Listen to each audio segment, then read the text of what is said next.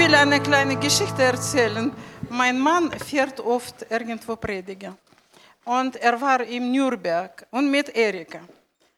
Und Erika hat da kräftig gebetet anscheinend. Und äh, nächstes Mal kam ich dahin. Und dann kommt eine Frau und mich sagt, äh, sie hat gebracht eine Freundin, ich soll für sie beten. Wie ich bin, ich bete für niemanden. Und nirgends, egal wo ich bin mit Edmund, ganz egal, in welche Richtung wir fahren. Und dann denke, sagt sie, sie haben letzte Mal gebetet und ich wurde frei und hat erklärt ihre Probleme. Habe ich gesagt, ich, ich bete für niemanden. Doch, sie haben gebetet. Huch, war ich. Also sie hat mich aufgefordert zu beten. Und dann später habe ich herausgefunden, dass der Erika war und die haben verwechselt mich mit der Erika. Und jetzt fahre ich nicht nach Nürnberg, weil wenn ich da fahre, da steht nur wegen Erika. Die ist schuld, ja.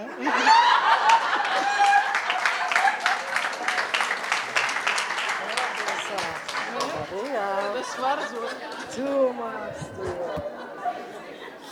Ja, liebe, liebe Maria, so macht man seine Erfahrung im Reich Gottes. Aber sei getrost, der Herr ist in den Schwachen mächtig.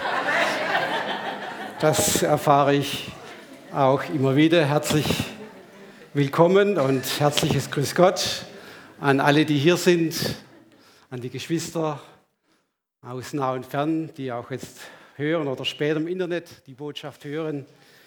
Ja, Erika, es geht los. Ne? Die Predigt geht los. Und PowerPoint kann schon mal starten. Ich habe für den Anfang eine ermutigende äh, Proklamation mitgebracht, die uns alle ermutigen wird. Ähm, es ist dieses apostolische Glaubensbekenntnis, das in Landeskirchen, evangelischen Landeskirchen überwiegend immer wieder gesprochen wird. Und das ist sehr, sehr, sehr äh, starker Inhalt und äh, ich darf wirklich sagen, dieses Glaubensbekenntnis ist biblisch gegründet und es ist, stärkt unseren Glauben und bringt uns weiter und ermutigt uns und tröstet uns. Es ist halt wichtig einfach, dass ihr aufsteht. Ja, ja. da sind wir schon so eine Stunde gesessen, ja. Und deshalb ist es gut, wenn wir immer mal wieder aufstehen, ja. Dass die Füße wieder durchblutet werden. So. Aber jetzt möchten wir zusammen dieses Glaubensbekenntnis vor der sichtbaren und der unsichtbaren Welt bekennen. Als Proklamation. Amen. Okay, gut. Fangen wir an.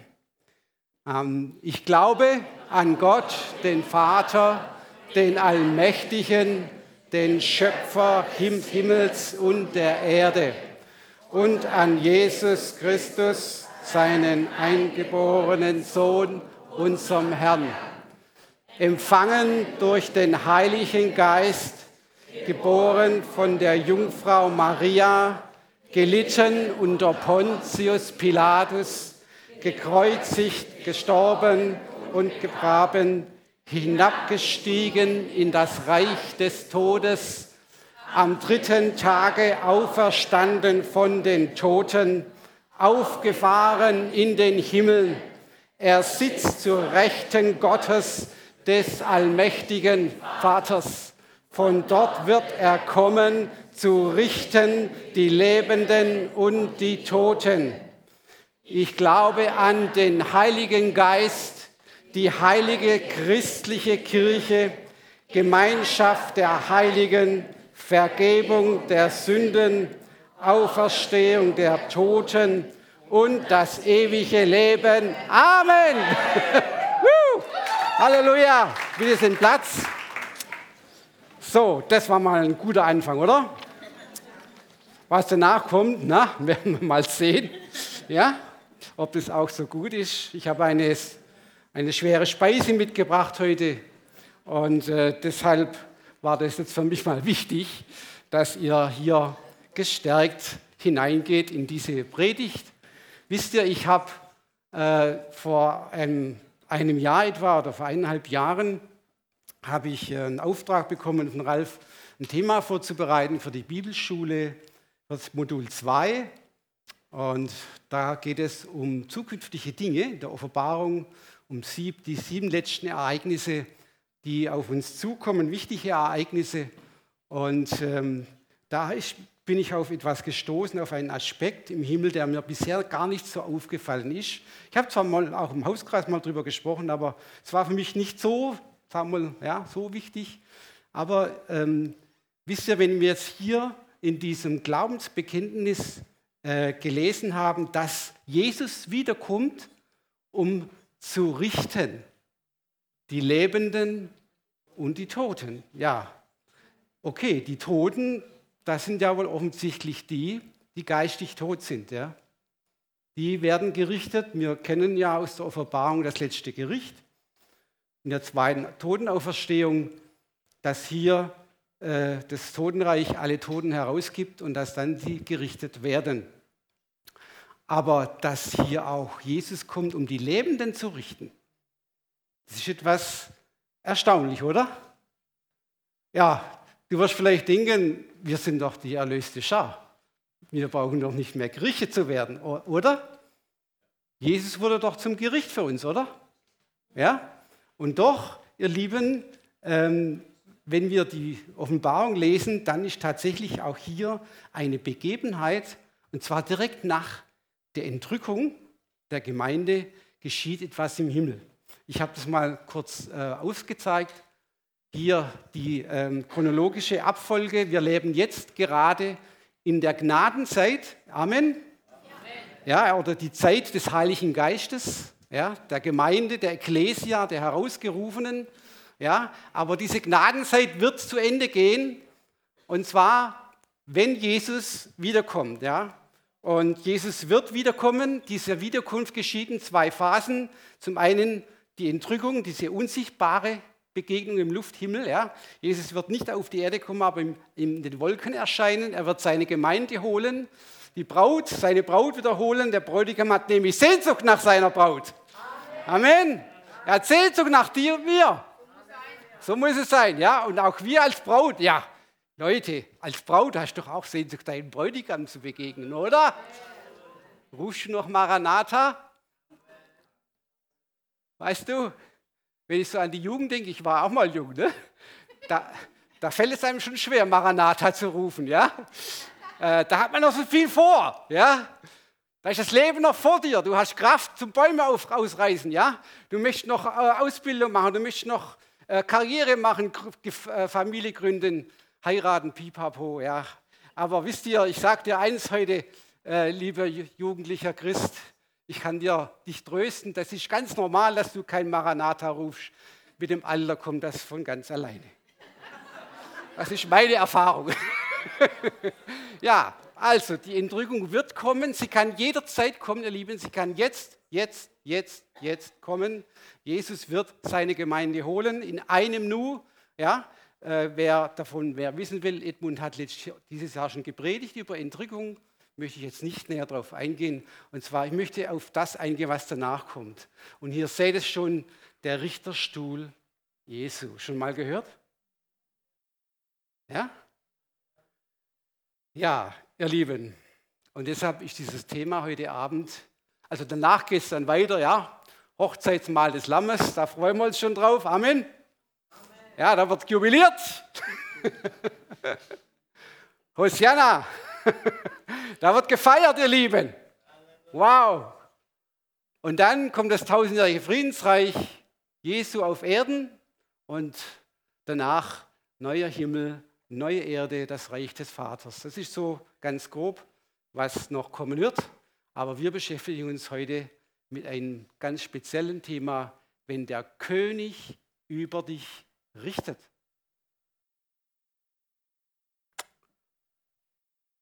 Aber ich habe gleich was dazu geschrieben, ja? als, als, als, äh, als Anreiz, ja?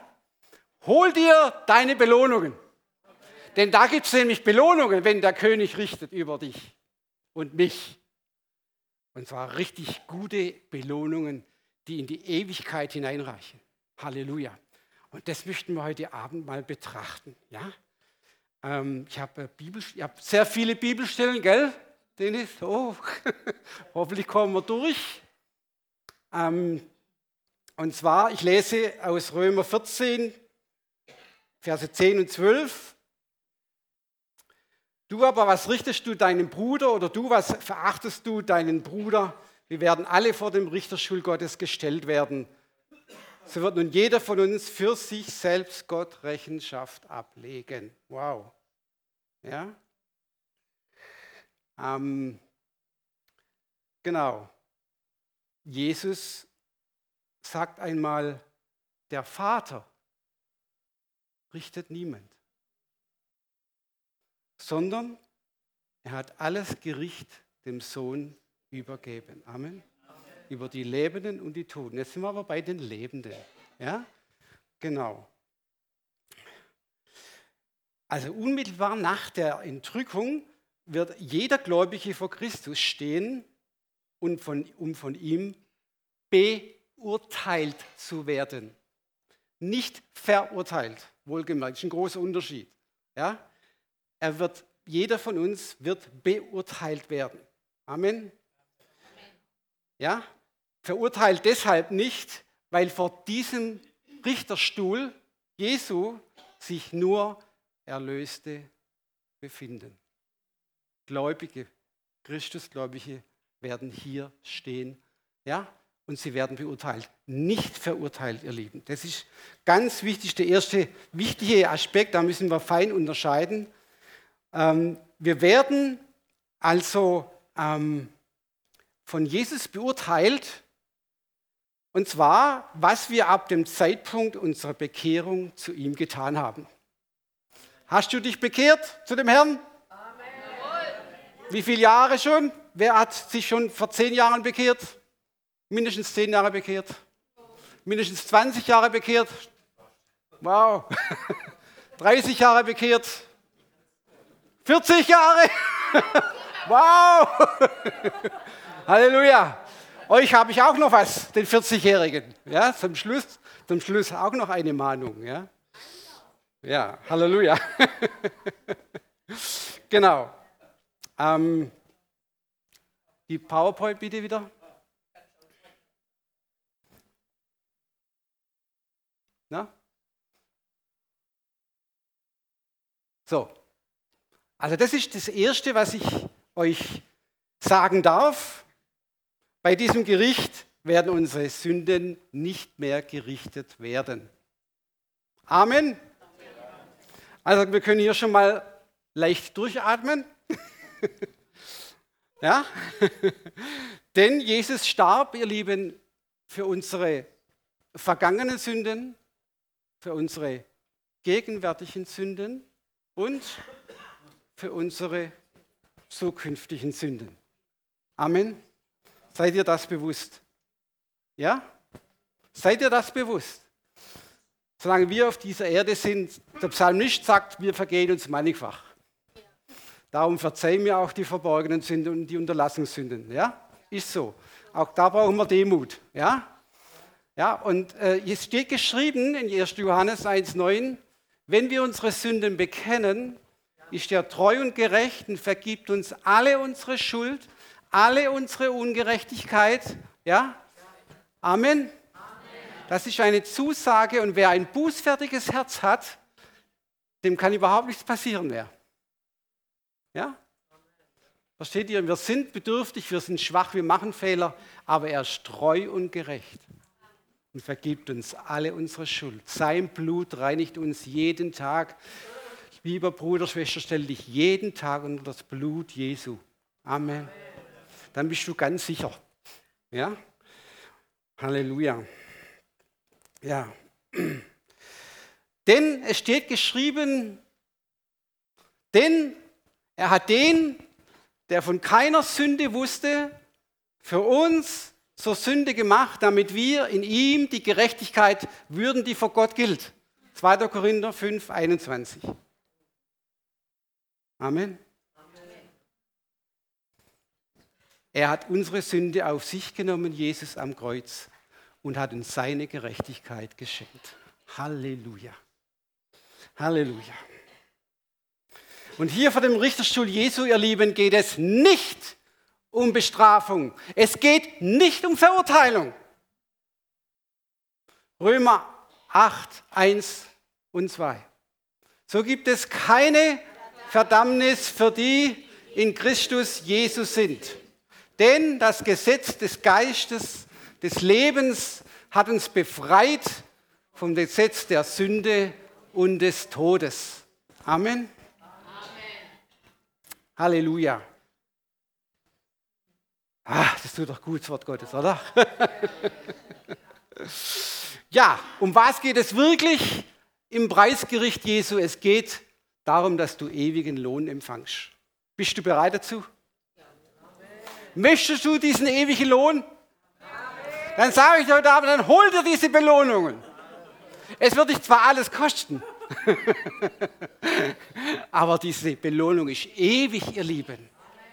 Ja, das ist kein vergänglicher Siegeskranz, ja, wie bei den Olympischen Spielen. Ja, die bekommen wunderschöne Grenze, ne? zumindest früher war das so. Aber was wir bekommen, sind ewige Grenze. Ja, es sind sogar Kronen, Diademe. Ich komme nachher noch darauf zu sprechen. Ja? Also da dürfen wir uns wirklich drauf freuen. Amen. Also hier im Preisgericht vor dem Richterstuhl Jesu, da werden wir Lohn empfangen und zwar je nachdem, hört genau hin, je nachdem, wie wir durch unser Leben Jesus geehrt haben. Erstens. Zweitens, welche Prioritäten wir in unserem Leben gesetzt haben. Und drittens, aus welcher Motivation heraus wir Jesus gedient haben. Da komme ich auch noch zu sprechen. Das ist ein ganz wichtiges Thema. Ja? Ja, und der Schlüsselvers zum Richterstuhl Christi steht in 2. Korinther 15. Habt ihr auf dem Schirm?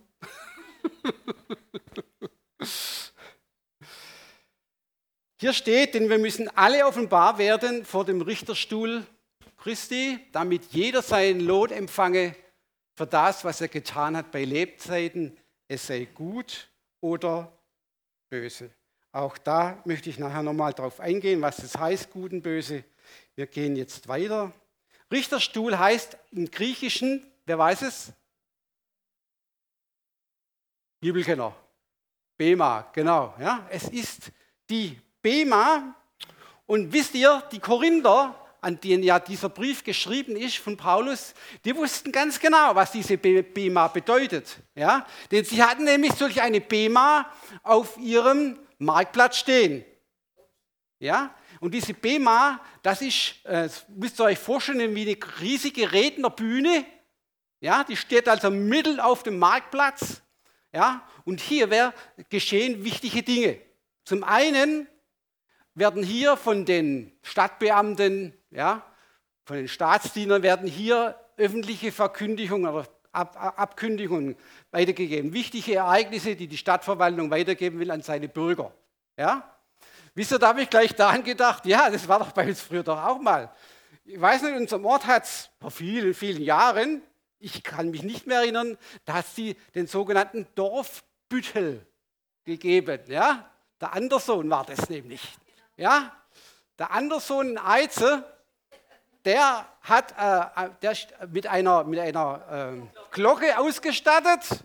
Ja, an den wichtigen Plätzen hat er dann gebimmelt und dann wurde verkündigt, was der Gemeinderat beschlossen hat. Ja, und so war das hier auch. Also die Gründer wussten ganz genau, dass hier, was hier mit der BEMA gemeint ist. Zum Zweiten wurden hier auch, und jetzt kommt das Negative eigentlich, hier wurden auch äh, Leute, die sich ähm, am Gesetz äh, vergangen haben, die schuldig geworden sind, wurden hier quasi öffentlich verurteilt. Ja? Das hat man damals auch gemacht. Und drittens gab es in dieser Stadt Korinth einmal im Jahr ein Riesenevent, ein Riesenereignis, und zwar ein sportliches Ereignis. Das waren die sogenannten korinthischen isthmischen Spiele so ähnlich wie Olympia, ne, möchte ich mal sagen. Die waren einmal im Jahr und wenn dann die Sieger feststanden, hat man diese Sieger auf dieser Bema geehrt. Mit, diesem, mit einem Siegeskranz. Ja? Deshalb hat Paulus sich ja daran auch erinnert, ja, als er das verglichen hat mit der Bema, mit dem Richterstuhl Jesu. Ihr Lieben, wir werden Siegesgrenze empfangen. Amen. Amen. Halleluja. Siegesgrenze. Ist doch gut, oder? Wisst ihr, und Paulus, er hat, er hat selber schon Erfahrung gemacht mit dieser Bema in Korinth. Ja? Und zwar hat er auch ja in Korinth die frohe Botschaft verkündigt. Und ihr wisst, wenn man die frohe Botschaft verkündigt, das hat man nicht überall Gegenliebe, ja, sondern auch Widerstand. Ja? Und auch er hat Widerstand bekommen, leider von seinen eigenen Landsleuten. Und man hat ihn genommen und hat ihn auf diese Bema gestellt. Und der, der Prokonsul, der römische Prokonsul, er musste vor diesem Konsul Rechenschaft ablegen, was er verkündigt. Ja, also Paulus hat selber mit seinem Leib das erfahren müssen, was denn dieser Bema auf sich hat. Genau. So, und was wird Jesus jetzt tun? Er wird auf dieser Bema sitzen, ja, auf einem Thron. Und jetzt kommst du dran. Du bist doch bei den Drüben dabei, ne? Ja, ja. So. Und jetzt kommst du vor, den, vor diesen Bema, vor diesem Preisgericht, vor diesem Gericht. Du stehst jetzt vor Jesus. Was würde ich da erwarten? Ne? Was würde ich da erwarten? Das ist eine spannende Frage. Also die erste Antwort möchte ich mal sagen, die klingt nicht so prickelnd. Du wirst nämlich in, vor ihm gerichtet werden. Ja? Auf dem Richterstuhl sitzt Jesus und ich kann euch eines versprechen. Jesus wünscht sich, dass du gut dastehst vor ihm. Und das liegt sehr viel an dir. Ja? Es liegt sehr viel an dir, ob du auch gut dastehst vor ihm. Und du möchtest doch gut vor ihm dastehen, oder? Weißt du, Jesus, er weiß alles über dich. Alles. Über mich. Er kennt dich und mich durch und durch. Du musst dir das vorstellen, er hat quasi wie eine Lebensakte ja, vor sich. Und da steht alles drin, was du je getan hast bei Lebzeiten seit deiner Bekehrung bis zu deinem Tod. Was vorher war, zählt nicht. Das alte Leben ist vorbei. Das war so ein altes Kirchenlied. Ja. Manche kennen es noch, das alles Jubel, Pfingstjubellied. Ja. Das alte Leben ist vorbei, vergessen. Das zählt nicht mehr im Himmel. Ja, denn vorher waren wir tot, aber jetzt Seit unserer Bekehrung leben wir. Halleluja. Sind erlöste Schar. Ja? Sind begnadet in dem Geliebten. Sind geliebt in Gottes Augen wertgeachtet. Ja? So. Und Jesus, er schaut sich genau an, was du heute getan hast. Wie du aufgestanden bist. Ob du mit, mit ihm gesprochen hast heute Morgen oder auch nicht wie du mit deinem Ehepartner heute gesprochen hast. Positiv, ja, ich natürlich, ne? liebevoll natürlich, ne? gehe ich davon aus. Ja? Wie du mit deinen Kindern umgegangen bist. Was du, was du getan hast heute. Er sieht alles. Und ihr Lieben, was, was, äh, was mich besonders berührt, er sieht auch das Verborgene. Das, was dein Ehepartner nicht sieht. Das, was du im Verborgenen machst, was du da tust, oh, Gott sieht auch da rein. Und er merkt sich das alles. Möchte ich jetzt nicht irgendwie ne, beunruhigen, aber mich hat schon beunruhigt, als ich das gelesen habe mal. Auch das, was verborgen ist, sagt Jesus, wird einmal offenbar werden. Amen. Alles wird offenbar werden vor dem Richterstuhl Christi. Also bedenke das bitte, ja, wenn du nächstes Mal deine ja, geheime Zeiten hast.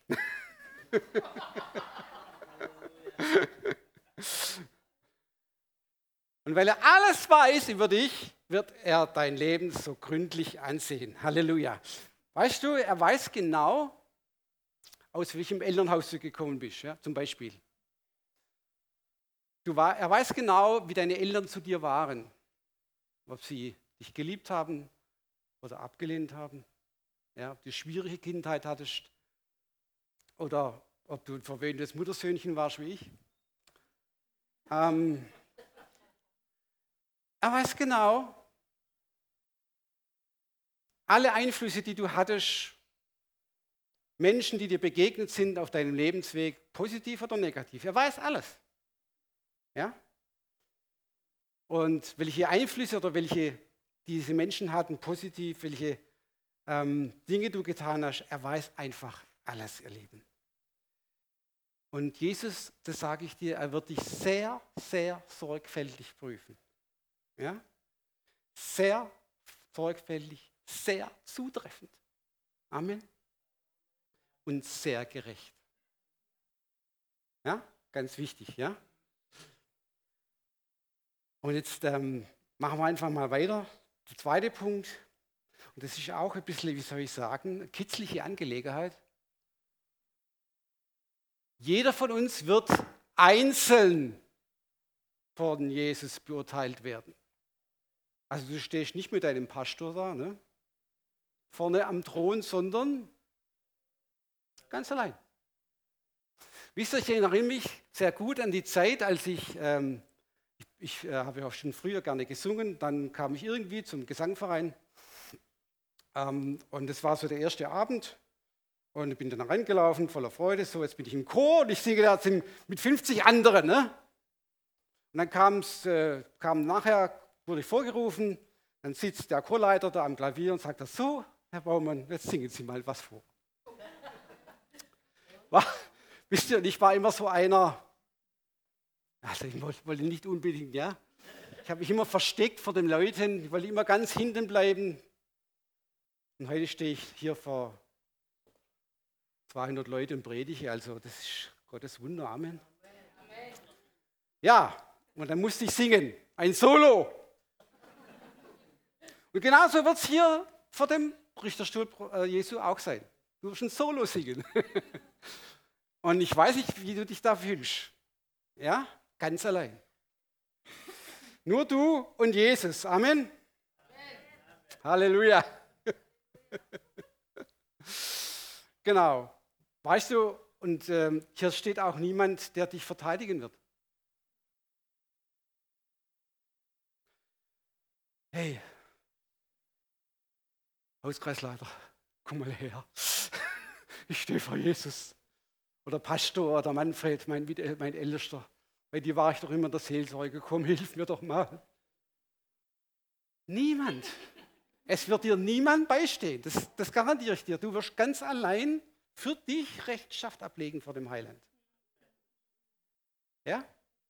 Aber das Gute ist auf der anderen Seite, du wirst auch nicht vor jemand anders gerade stehen müssen. Amen. Nur du, du allein, in deiner Verantwortung, was du getan hast. Ja? Und noch etwas Positives. Das ist auch ganz wichtig. Du wirst mit niemand verglichen werden. Ja, stell mir vor, stell dir vor, ähm, du stehst vor dem Richterstuhl Christi. Martin, jetzt nehme ich mal dich. Ne? Du stehst jetzt vor dem Richterstuhl Christi und dann kommt der Reinhard Bonke hinzu. Und Jesus würde sagen, so ihr zwei, jetzt vergleichen wir mal. Warte, wie würdest du da abschneiden? mit Hut, ja? so klein mit Hut. Nein, ihr Lieben. Nein, absolut nicht. Du allein, du ganz allein stehst vor deinem Herrn. Halleluja. Ja.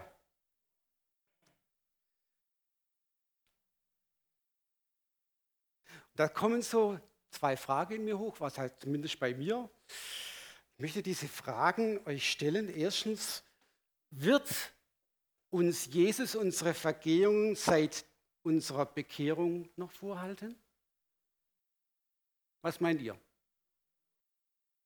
Nein? Amen dazu. Ja? Wir haben es ja gerade vorhin schon gelesen aus dem Wort. Wenn wir unsere Sünde bekennen, ist treu und gerecht, vergibt uns alle unsere Schuld und reinigt uns von aller unserer Ungerechtigkeit. Also, Das spielt keine Rolle mehr. Ja? Halleluja. Zweite Frage, wird der Richterspruch über dich öffentlich verkündet werden? Uh. Weißt du, öffentlich heißt, hinter dir stehen vielleicht Tausende oder Hunderttausende von Mitchristen ja, und Gläubige. Da steht vielleicht ein Pastor, ja, dein Hauskreisleiter, ja, dein, e dein, dein Ehepartner. Oh. ja, was meint ihr? Denkt mal kurz an die Geschichte, wo Jesus erzählt von diesen anvertrauten Talenten. Wie war das da zum Schluss mit dem einen Knecht, der sein Talent versteckt hatte? Was für ein Urteil hat er empfangen? Nehmt ihm sein Talent weg und gebt es dem, der zehn hat. Also scheinbar, wenn man das, also wenn man das annehmen möchte, dass das mal so sein wird, dann könnte das schon zutreffen, ihr Lieben. Das möchte ich also nicht so weit fortwerfen. Ja? Es könnte sein, dass es öffentlich ist, diese Versammlung, diese, ja. Aber das jeden seine Überzeugung. Amen. Ja, ja das ist jetzt biblisch, ähm, möchte ich sagen, jedem seine eigene Überzeugung. Amen. Genau. Gehen wir weiter für den Fall, dass dieser Richterspruch über dich öffentlich sein wird, ja, dann kann ich dich insofern trösten heute Abend. Wisst ihr, denn jeder von uns hier, wo hier sitzt, ja, wird in der gleichen bescheidenen Lage sein, ja, peinlichen Lage sein. Das heißt also, du bist nicht der Einzige, der da vorne steht, ja sondern jeder wird alleine da vorne Rechenschaft ablegen. Amen. Amen. Und ich sage dir noch mal eins. Wenn du an Jesus glaubst und ihn sein Herr nennst und ihm nachfolgst, zu ihm betest, ihn anrufst, ihm dienst ein Leben lang, dann hast du doch eine Sehnsucht danach, einmal vom Glauben zum Schauen zu kommen, oder? Amen. Johannes hat gesagt, dann werden wir ihn sehen, wie er ist. Das heißt, ihr Lieben, lieber Bruder, Schwester, du wirst nur Augen haben für ihn. Du wirst nur Augen haben für ihn. Egal wer dahinter steht oder auch nicht, ist doch wurscht. Du siehst Jesus endlich, deinen Heiland, an den du so lange geglaubt hast und für den du gekämpft hast, für den du dich abgemüht hast, dem du gedient hast ein Leben lang. Endlich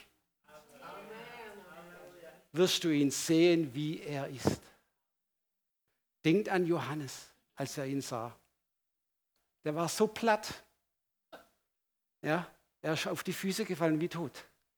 Er sah Jesus. Ja? Sein Haupt, seine Haare weißer wie Schnee. Ein weißes Gewand, heller wie die Sonne. Einen goldenen Gürtel um die Brust. Seine Füße glänzen wie Erz. Kannst nachlesen, Offenbarung 1. Ja? Aus seinem Mund geht ein zweischneidiges Schwert. Ja? Seine Stimme wie eine Donnerstimme, ihr Lieben. Wow. Wir werden ihn sehen. Und das ist doch das Beste und das Schönste, was dir passieren kann, oder? Amen. Halleluja. Und dann ist das doch egal, wer da hinten steht. Weißt du, ich habe einen Wunsch. Ich habe einen Herzenswunsch, ihr Lieben. Und ich hoffe, das ist auch dein Wunsch. Dass er einmal, dass er sagen wird dann, Was, hm, was willst du hören von ihm? Du guter und treuer Knecht, du warst über wenigem treu, ich will dich über vieles setzen. Möchtest du das hören? Dann lebe so, wie Jesus gelebt hat. Ja? Das möchte ich hören, ihr Lieben. Recht so, du guter und treuer Knecht. Das wär's doch, oder? Das lohnt sich doch, ja, Jesus nachzufolgen. Das lohnt sich doch.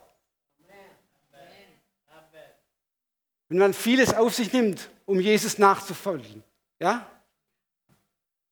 Viele Lasten trägt, viele Kreuze tragen muss, haben wir heute Abend gehört. Ne?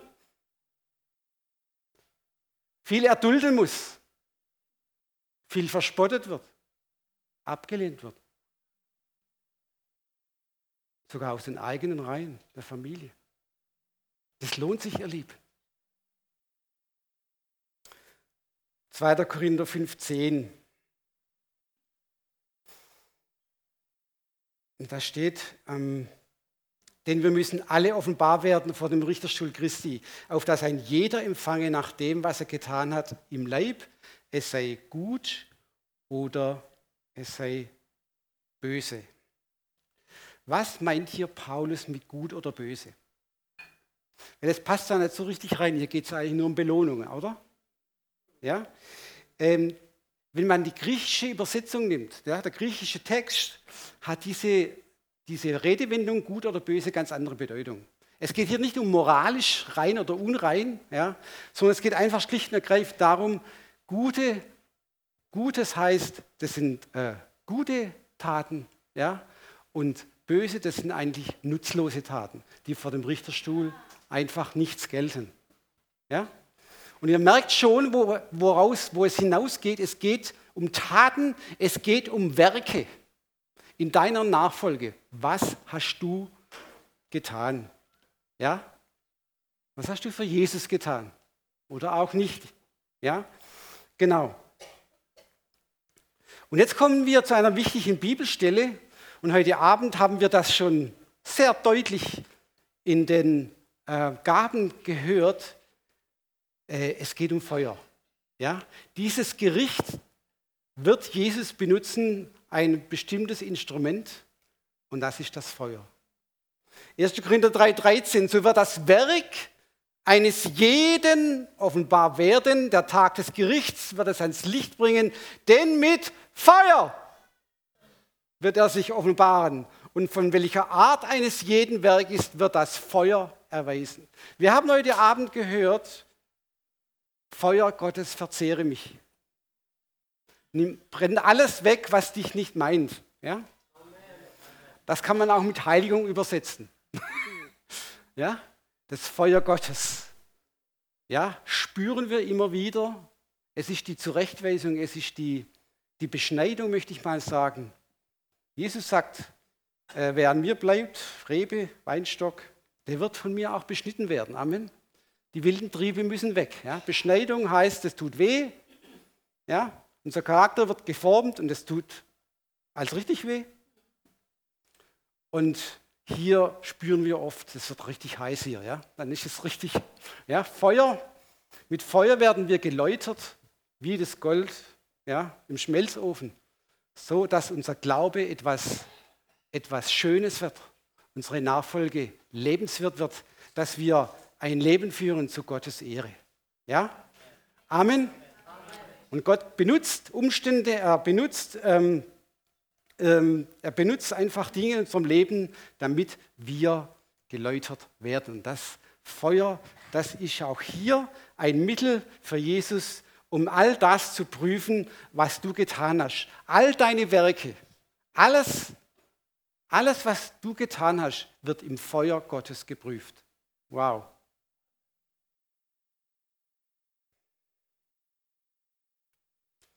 Ich möchte eine erste Zusammenfassung machen, ein erstes Resümee. Die Bibel beschreibt uns das Preisgericht Jesu auf dreifache Weise. Jetzt gehe ich einfach mal da wieder in die Power rein, ja. Das haben wir schon gehört. So. Auf dreifache Weise ja, werden wir geprüft. Und zwar einmal, unsere Werke werden offenbar werden vor Jesus. Das Feuer wird ihre Beschaffenheit erweisen. Und jeder wird Rechenschaft ablegen, was er getan hat bei Lebzeiten, es sei gut oder böse. Haben wir schon gelesen. Jetzt kommen wir zu einer ähm, Bibellesung. Und zwar 1. Korinther Kapitel 3, Verse 9 bis 15. Denn wir sind Gottes Mitarbeiter, schreibt hier Paulus, ihr seid Gottes Ackerfeld und Gottes Bau. Nach Gottes Gnade, die mir gegeben ist, habe ich den Grund gelegt als ein weiser Baumeister, ein anderer baut darauf. Ein jeder aber sehe zu, wie er darauf baut. Einen anderen Grund kann niemand legen, außer dem, der gelegt ist. Welcher ist? Jesus Christus. Wenn aber jemand auf den Grund baut, Gold, Silber, Edelsteine, Holz, Heu, Stroh, so wird das Werk eines jeden offenbar werden. Der Tag des Gerichts wird es ans Licht bringen, denn mit Feuer wird er sich offenbaren und von welcher Art eines jeden Werk ist, wird das Feuer erweisen. Wird jemandes Werk bleiben, das er darauf gebaut hat, so wird er Lohn empfangen. Wird aber jemandes Werk verbrennen, so wird er Schaden leiden. Er selbst aber wird gerettet werden, doch so wie durchs Feuer hindurch. Möchte das jemand? Nee. Also ich auch nicht. Weißt du, ein, ein, ähm, ein alter Pastor hat mal gesagt, ähm, als er über dieses Thema gepredigt hat, hat er gesagt, wisst ihr, ähm, manche Geschwister, wenn die da oben ankommen im Himmel, ja, die werden ähm, so sein wie Gegenstände, die nach einem Feuer äh, noch mal noch herausgeholt wurden, ja, gerade noch aus dem Feuer herausgeholt wurden. Die, die riechen, die sind angeschwärzt, ja. angekohlt. Die riechen nach, nach Rauch. Ja. Ihr Lieben, das ist doch nicht die Perspektive für uns, oder? Möchtest du das so gerade noch so durch? Amen, du hast das ewige Leben. Amen. Du kommst im Himmel. Amen. Aber so wie durchs Feuer hindurch. Du stehst mit leeren Händen vor deinem Heiland, weil alles verbrannt ist, dein ganzes Lebenswerk. Es hat nichts gegolten vor dem Heiland. Es ist verbrannt, es ist verkohlt.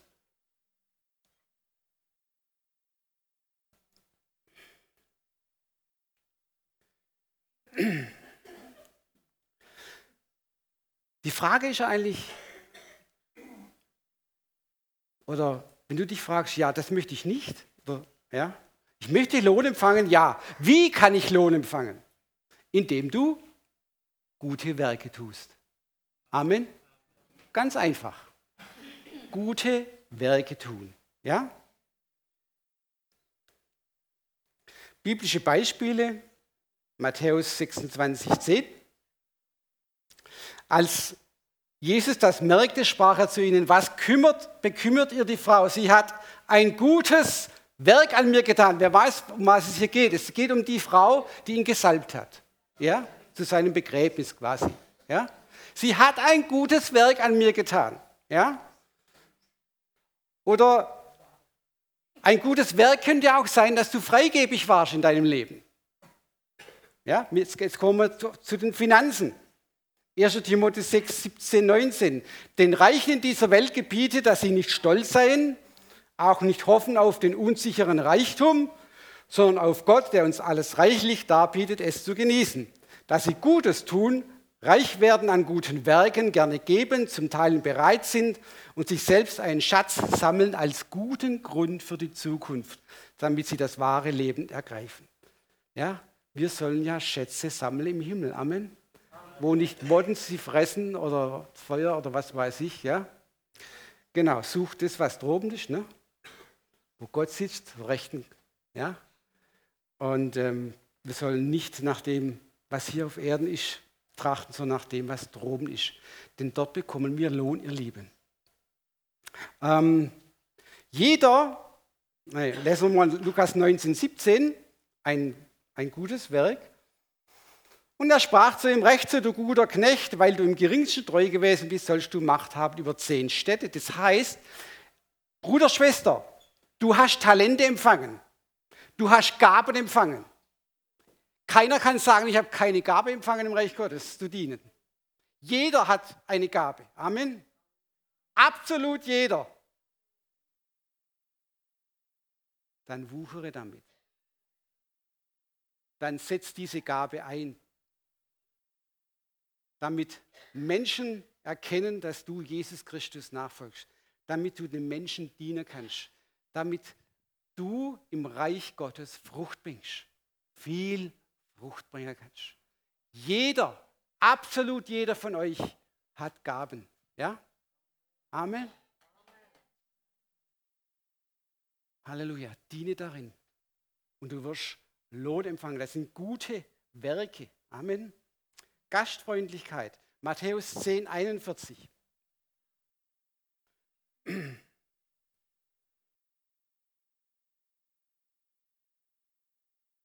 42, sorry.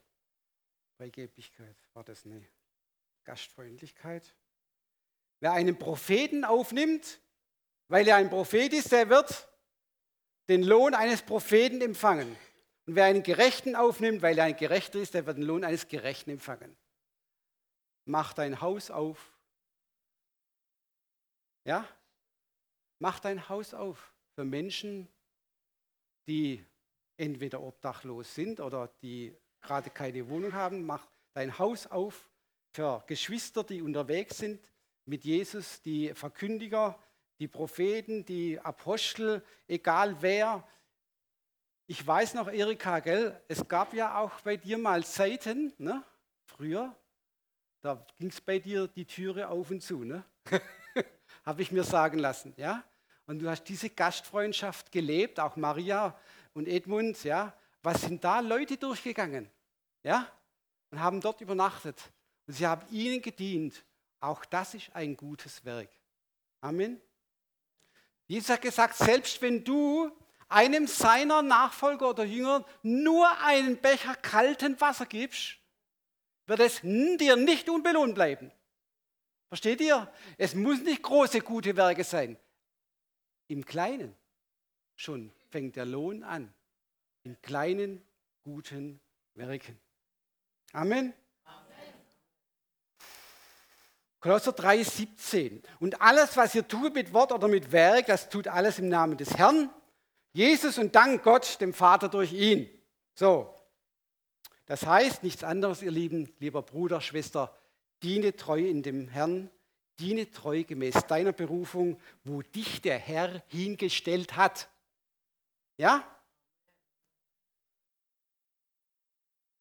Bist du als Arbeitnehmer berufen? Wer ist Arbeitnehmer von euch? Wer ist ein Arbeitnehmer? Angestellter, ja? Ich sage jetzt nicht Sklave. Ne? ja? Bist du als Arbeitnehmer berufen? Dann geh, tu deine Arbeit und tu sie für den Herrn. Tu sie nicht für deine Firma zuallererst, auch nicht für deinen Chef, auch nicht für deinen Geldbeutel, tu sie für den Herrn. Und wenn du das für den Herrn tust, dann wirst du dein Bestes geben. Nicht, nicht gerade so, ja, dass, der, dass der Chef zufrieden ist. Nein, du machst sogar mehr. Ja, du tust es für Jesus. Und für Jesus nur das Beste. Amen. Selbst wenn dein Chef wunderlich ist. Selbst wenn es ungerecht zugeht. Ja, in deiner Firma. Gib das Beste. Gib das Beste für den Herrn. Du bist darin berufen, in dieser Firma ein Segen zu sein. Amen. Wo du bist, ja, wo du bist, das sind gute Werke, ihr Lieben. Ja? Bist du als Arbeitgeber berufen? Wer ist selbstständig? Ah, ein, ein Arm geht hoch. Wer ist noch Arbeitgeber? Okay. Also als Arbeitgeber kann ich sagen, wenn du als, als Arbeitgeber berufen bist, dann geh und tu deine Angestellten, deine Arbeiter A gut bezahlen, ja, und unterdrücke sie nicht, ja, und behandle sie gut. Amen. Ja? Bist du als Hausfrau berufen? Wer ist Hausfrau heute Abend? Oh, ja, auch männliche, ja, ja, auch Brüder können Hausfrauen sein.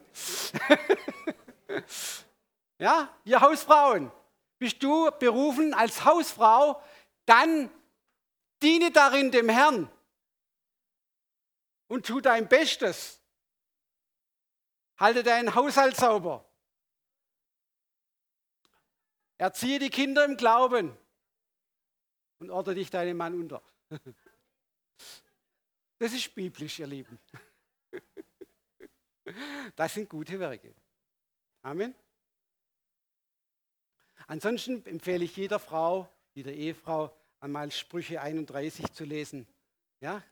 Ab Vers 10. Ja? Das Lob der tüchtigen Hausfrau. Halleluja. Und ich sage dir eins, nicht die werden am reichsten oder am größten oder am meisten belohnt vor dem Richterstuhl, die vielleicht hier da vorne stehen und predigen wie ich, ja? Oder, oder die ähm, tolle christliche Bücher schreiben.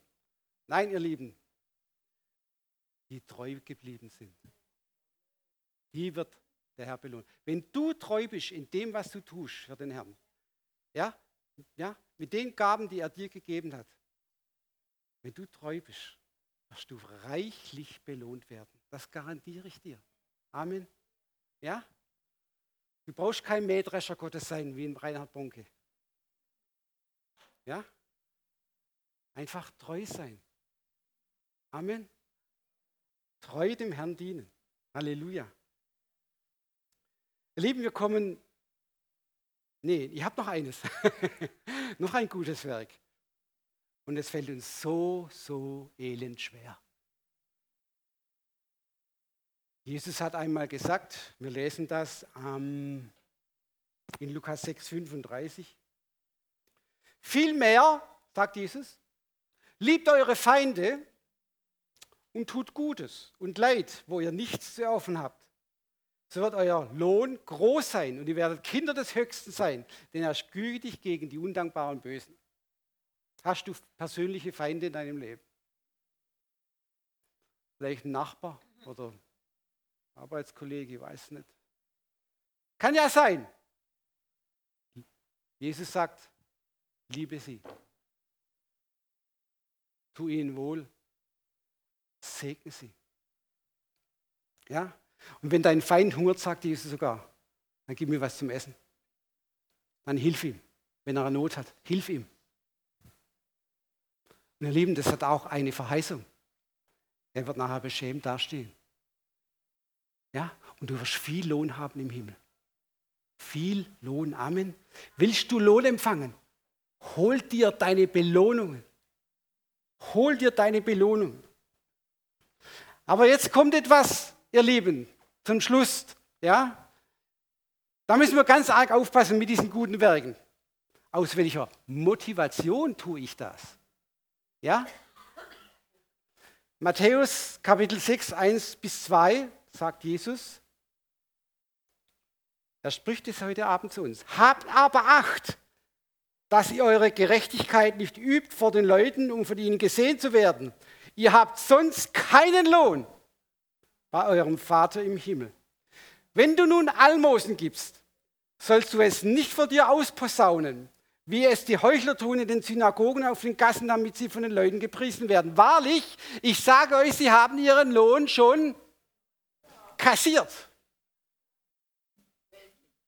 Ja, und zwar hier auf Erden. Versteht ihr? Aber da gibt es im Himmel keinen Lohn mehr. Ihr Lieben, Eigenlob stinkt. Auch im Himmel. Ja? Ich bin so toll, bin so gut, ich bin so toll. Ja? Ich bin der Anton aus Tirol. Nein, ihr Lieben.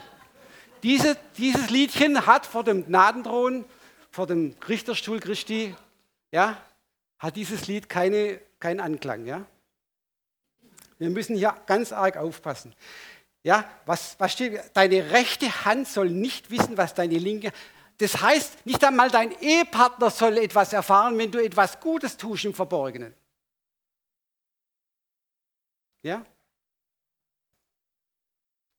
Denn sonst hast du deinen Lohn kassiert. So, wie viel Zeit habe ich noch?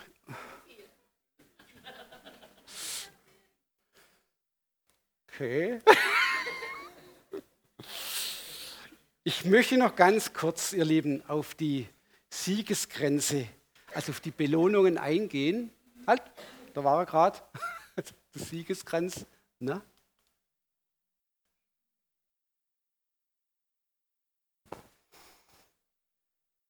Möchtest du so einen Siegeskranz? Ich möchte ihn, ihr Lieben. Ja? Wisst ihr, und dieser Siegeskranz oder diese Siegesgrenze, die wir erwerben können bei dem Heiland vor dem Gericht, die haben nämlich Auswirkungen auf die Ewigkeit. Ja, wenn du Siegesgrenze als Belohnung bekommst für deine Werke, wie du gelebt hast, das hat äh, Autorität, da, da bekommst du Autorität in der zukünftigen Welt. Ja, im tausendjährigen Friedensreich wirst du Autorität bekommen. Ja, wenn du Siegesgrenze sammelst. Möchtest du so einen Siegeskranz haben? Ha, wir werden das ne? Gekrönt, nicht nur mit Gnade und Erbarmen, sondern da gibt es noch ganz andere Grenze. Ja? 1. Korinther 9, 27. Sondern ich schinde meinen Leib und bezwinge, dass ich nicht anderen verredige und selbst verwerflich werde. Uh, Paulus, ich schinde meinen Leib. Er sagt doch eigentlich nichts anderes. Hey, das, was ich lebe, das, was ich predige, ja, das soll mit dem übereinstimmen, was ich tue, oder? Ja? Der unvergängliche Siegeskranz ist für die vorbehalten, die die Verlockungen und Vergnügungen der Welt hinter sich gelassen haben, um im Dienst für Jesus nützlich zu sein. Amen. Und das ist nicht leicht. Die Verführung, ihr Lieben, sie nimmt immer mehr zu. Ja? Siegeskranz des Lebens, Siegeskranz des Märtyrers. Matthäus 5, 11 bis 12. Selig seid ihr, wenn euch die Menschen um meinetwillen schmähen und verfolgen und allerlei Böses gegen euch reden und dabei lügen. Seid fröhlich und jubelt. Es wird euch im Himmel reichlich belohnt werden, sagt Jesus. Geschwister, wir hatten eine, ein Ehepaar in unserem Hauskreis, wohnte in einer größeren Stadt und äh, die Nachbarn, die haben die, die, nee, die eigenen Verwandten, die im Haus gewohnt haben, haben sie überall schlecht gemacht, weil sie an Jesus glaubten. Die wurden, die wurden gemieden wie die Pest. Ja, an der ganzen Straße. Sie wurden gemieden wie die Pest. Sie haben sie verleumdet bis zum geht nicht mehr. Versteht ihr? Weil sie Jesus geliebt haben. Ja, um Jesu willen. Ja. Und was sagt der Herr? Freut euch. Freut euch und jubelt, denn euer Lohn wird groß sein in den Himmel. Wow, das tut doch unserem Fleisch so, so weh. Ne? Ja, aber, ihr Lieben, die Kraft der Vergebung ist groß. Ja, ja, Siegeskranz des Lebens, Krone des ewigen Lebens. Ihr Lieben, Offenbarung Kapitel 2, Vers 10. Darf ich noch fünf Minuten? Fürchte dich nicht vor dem, was du leiden wirst. Siehe, der Teufel wird einige von euch ins Gefängnis werfen, damit ihr versucht werdet und ihr werdet in Bedrängnis sein zehn Tage. Sei getreu bis an den Tod, so will ich dir die Krone des Lebens geben. Geschwister, die Nachfolge Jesu ist kein Zuckerschlecken, es ist kein Ponyhof. Oder? Lieben, wir kämpfen, wir kämpfen einen guten Kampf des Glaubens. Amen. Und Widerstände türmen sich auf, ja, an manchen Zeiten. Um Jesu willen müssen wir auch viel erdulden. Aber wir werden umso mehr Lohn empfangen, ihr Lieben. Amen. Krone des ewigen Lebens. Siegeskranz der Herrlichkeit. Siegeskranz des Hirten, des Ältesten, ist denen vorbehalten, die ihr Leben der Lehre des Wortes Gottes gewidmet haben. Oh, das geht, das geht so richtig runter bei mir. Ja? So richtig wie Öl. Ja? Ja, ich denke da auch an unseren Edmund oder an Arthur unsere Pastoren, unsere, meine Mitältesten. Das ist ein Kranz, ein Siegeskranz, der uns nicht genommen werden kann. Amen. Uschi.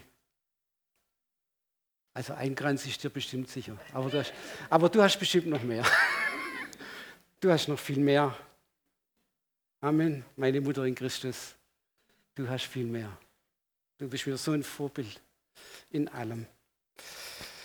Ja, und ähm, der Ruhmeskranz ist denen vor, verliehen, die in besonderer Ausma besonderem Ausmaß Menschen zu Jesus geführt haben. Also, wo sind die Evangelisten? Ja? Die bekommen den Ruhmeskranz. So, und zum Schluss möchte ich doch noch einmal Jesus zu Wort kommen lassen. Ähm, er ermahnt uns.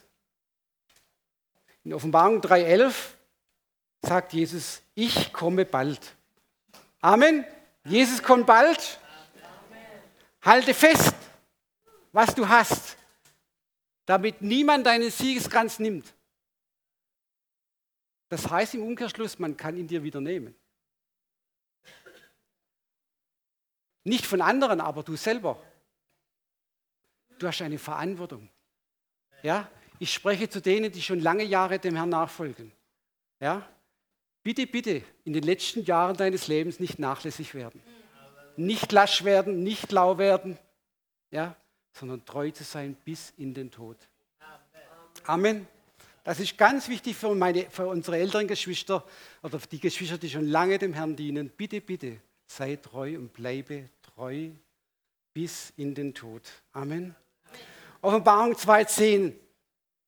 Nee, das haben wir schon. das haben wir gerade eben gesagt. Ja? Zum Schluss noch eine Ermutigung. Lobpreisteam kann nach vorne kommen. 1. Korinther 4,5.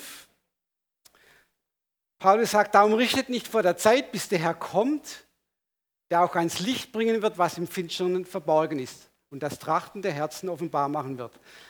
Jetzt kommt es, ihr Lieben. Dann wird auch einem jeden von Gott Lob zuteil werden. Jedem. Ja? Jeder bekommt ein Lob vor dem Richterstuhl Jesu. Jeder wird ein Lob bekommen. Wisst ihr, ein Mann, der hatte mal, also ein Christ, der hatte mal einen Traum. Und diesen Traum, da steht er vor Jesus ne? und er sieht, all seine Werke aufgeschichtet. Ja, vor ihm aufgeschichtet. Jesus nimmt ein Streichholz und er zündet diesen Haufen an. Viele Materialien liegen da. Und dann brennt alles lichterloh. Und was bleibt zum Schluss übrig? Asche. Tief enttäuscht bückt er sich fegt es ein bisschen zusammen, ja, die Asche. Und dann sieht er doch, oh halt, da ist ein kleiner Edelstein, da ein Silberstückchen. Klein, aber oho, ja. Und er sammelt diese Silberstückchen, diese Edelsteine raus aus der Asche und tut sie in ein Glas. Und dann ist er aufgewacht. Und ich denke, ihr Lieben, auch unser Lebenswerk, es wird in Feuer aufgehen, wie jedes. Alles wird aufgehen vor dem, vor dem Richterstuhl. Das Feuer ist das Prüfmittel. Aber was, ihr Lieben, was bleibt übrig? Bleibt da auch was für mich übrig? Gold, Silber, Edelsteine? Jesus hat gesagt, im letzten Kapitel der Offenbarung, siehe, ich komme bald. Mein Lohn mit mir. Für euch. Möchtest du belohnt werden? Dann lebe ein Leben für Jesus. Diene deinem Heiland. Da, wo er dich hingestellt hat. Ganz praktisch im Leben. Ja? Diene ihm. Gib dein Bestes in der Arbeit, im Haushalt, in der Schule. Gib dein Bestes, tu es für den Heiland, tu es für Jesus. Setze deine Gaben ein, deine Befähigung ein im Reich Gottes. Diene dem Herrn, sei ein treuer Mitarbeiter im Reich Gottes. Bringe dich ein in der Gemeinde. Diene dem Herrn mit Freuden. Und wenn du etwas Gutes getan hast, behalt's für dich. Es soll niemand erfahren. Amen. Wir sind auch so ehrekäsig, oder? Wir wollen so gern Anerkennung haben. Anerkennung ist gut, aber fürs Reich Gottes schädlich, ihr Lieben. Das sage ich jetzt hier mal. Ne? Behalt's für dich. Behalt's für dich. Sag nicht einmal deinem Ehepartner. Das ist eine Sache zwischen dir und deinem Herrn. Und du wirst viel Lohn bekommen. Tu es aus der richtigen Motivation deines Herzens heraus. Amen. Und du wirst sehen und du wirst hören aus seinem Mund einmal diese Worte gut so. Du treuer, guter Knecht. Gut so. Du bist über wenigem treu gewesen. Ich will dich über vieles setzen. Möchtest du das hören? Eines Tages. Bitte steht auf. Ich möchte noch beten. Und wer einen Segen möchte, wer nach vorne kommen möchte, wem diese Botschaft durchs Herz gegangen ist, ja, da ist viel Mangel in meinem Leben. Wo sind meine guten Werke? Ja, kann ich irgendwas vorweisen von meinem Highlight, wenn ich mal vor ihm stehe? Es ist noch Zeit. Jeder Tag, an jedem neuen Tag, Bruder, Schwester, kannst du auf deinem himmlischen Konto etwas einzahlen. Ja? Kannst du Dinge tun, die zählen vor deinem Heiland. Ja? Wo du Lohn bekommst. Jeder Tag neu. So mach heute Abend deine Berufung fest. Egal wo du stehst, egal wo du bist. Und diene deinem Herrn treu in dem, was er dir geschenkt hat. Und dein Lohn wird dir sicher sein. Amen. Vater, wir danken dir für diesen Abend, für deine Gegenwart. Vater, danke für dein Wort. Du bist das lebendige Wort Gottes, Jesus. Und du hast heute Abend zu uns gesprochen. Noch sehen wir dich nicht, noch sind wir im Glauben, aber eines Tages werden wir dich sehen, wie du bist. In all deiner Schönheit, in all deiner Herrlichkeit. Wir werden nur noch Augen für dich haben, Jesus. Wir werden staunend vor dir stehen. Und wir werden sagen, ja, es hat sich gelohnt, diesen guten Kampf des Glaubens zu kämpfen.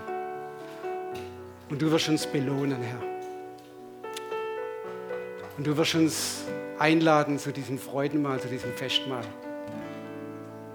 Wir werden dabei sein und wirst uns Autorität gegeben, in deinem Reich zu herrschen. Wir werden nicht mehr Diener sein in deinem Reich, sondern wir werden herrschen. Als Könige und Priester, so wie du uns uns versprochen hast. Und darauf freuen wir uns, Vater. Wir richten unseren Blick auf zu dir. Wir suchen das, was droben ist im Himmel und nicht das, was unten ist auf Erden. Denn alles Sichtbare vergeht, aber dein Reich bleibt für immer und ewig, unerschütterlich. Und wir danken dir, Herr, du hast uns herausgeliebt, Vater, aus dem Machtbereich der Finsternis, hineingeboren das Reich deines geliebten Sohnes, wo wir Vergebung der Sünden haben durch sein Blut. Und so wollen wir treu sein, Vater, in dem, was du uns anvertraut hast. Dir treu dienen, dich lieben und ehren in unserem ganzen Leben. Amen.